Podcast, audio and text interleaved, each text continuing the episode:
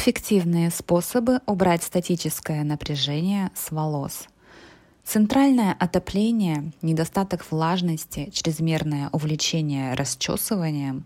Причин может быть много, которые приводят к статическому напряжению в волосах.